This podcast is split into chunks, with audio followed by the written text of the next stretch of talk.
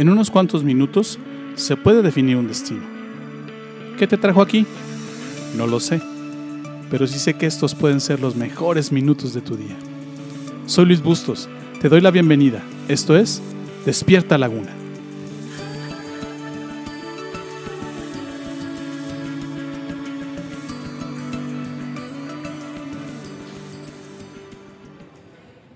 Cuando de finanzas o economía se trata, no puedes dejar de pensar en encontrar la fórmula secreta para hacerte millonario.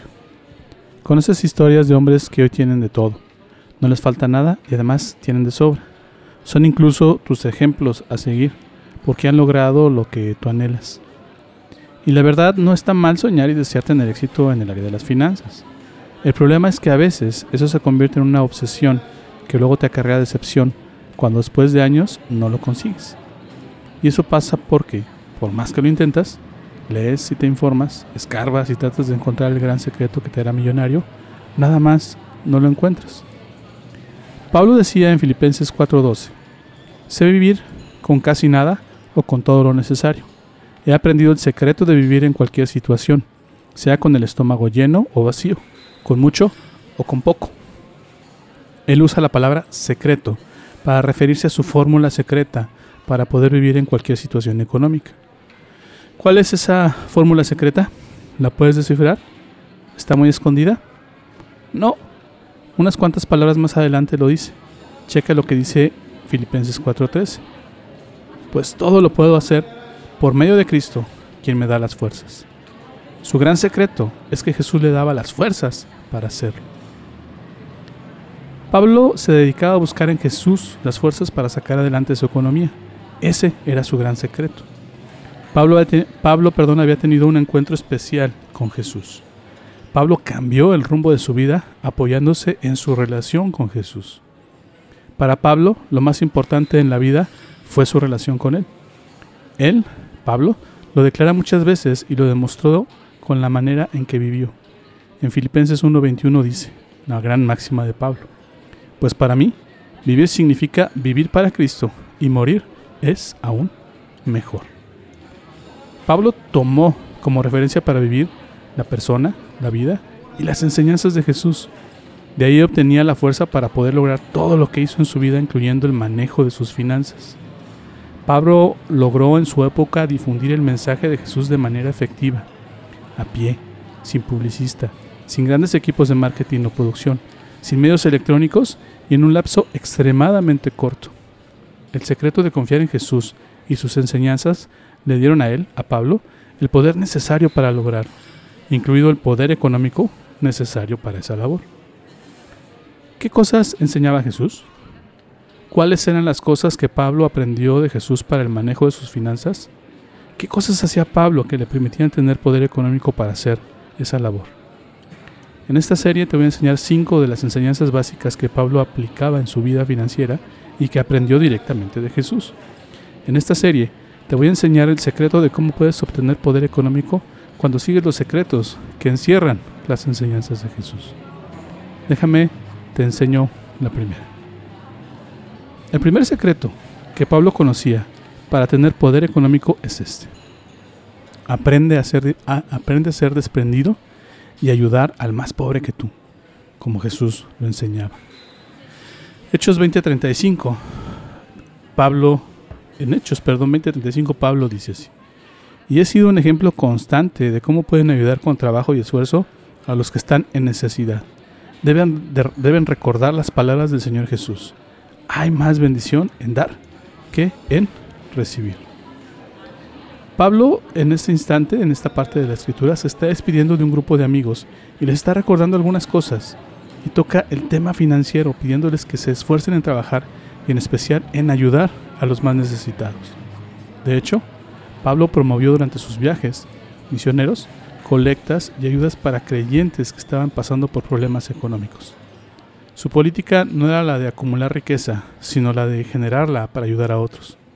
Él trabajaba para pagar sus propios viajes y comunicar el mensaje de salvación de Jesús, Dentro de ese mensaje iba implícito el ayudar a otros de muchas formas.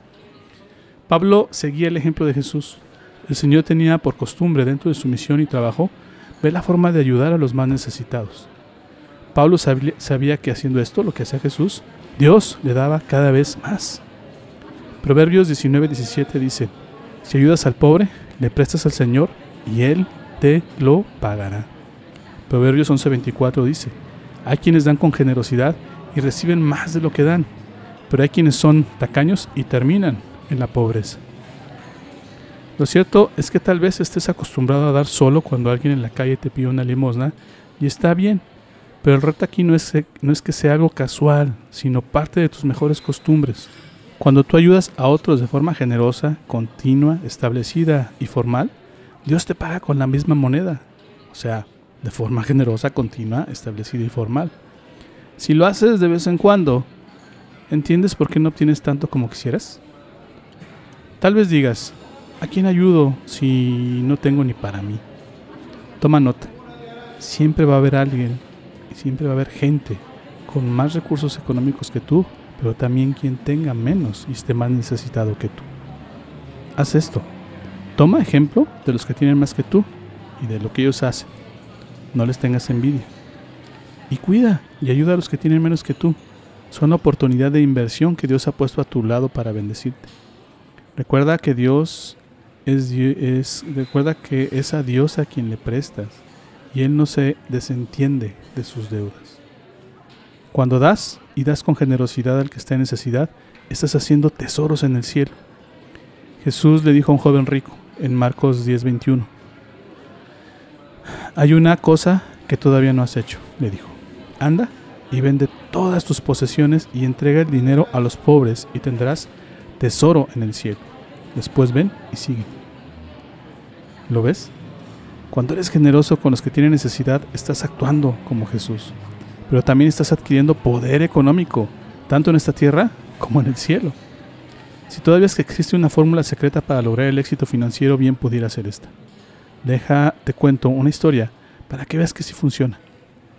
Un amiguito que tengo, que trabaja en un establo, eh, un día solo tenía 50 pesos en la bolsa.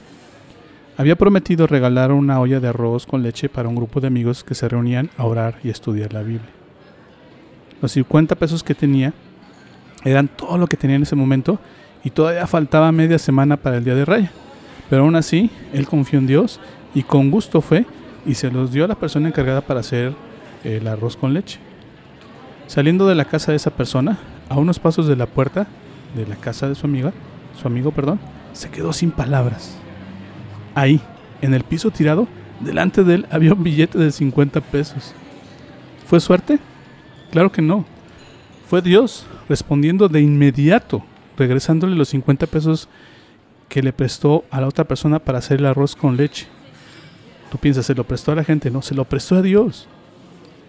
Y él, Dios, se lo regresó inmediatamente, porque Dios sabía y conocía su necesidad.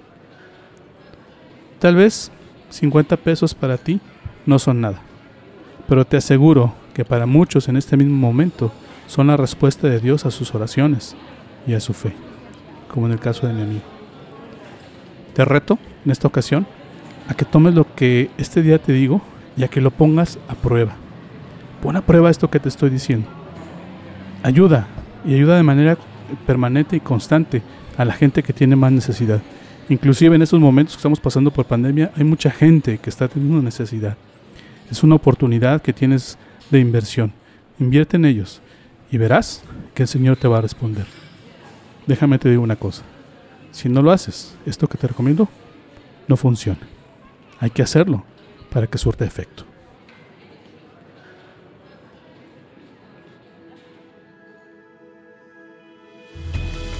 ¿Aprendiste algo hoy? ¿Lo que acabas de escucharte es útil?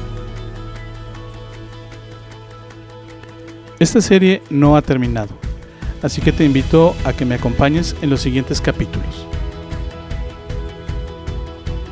Todavía hay mucho que aprender y aplicar. Te prometo que no te voy a defraudar. Gracias por tomarte el tiempo de escuchar esta emisión. Yo no creo que estés aquí por casualidad. Creo firmemente que Dios está usando mis palabras para hablarte hoy. Hoy has encontrado a Dios y por eso vibra tu alma. Estás empezando a creer en Dios y en Jesús. ¿Te gustaría saber más sobre esto? ¿Te gustaría platicar sobre cómo encontrar más de Dios? Entonces, te invito a que me mandes un correo a la siguiente dirección de correo electrónico. Ill.despiertalaguna.gmail.com Escríbeme, me encantaría conocer tu historia.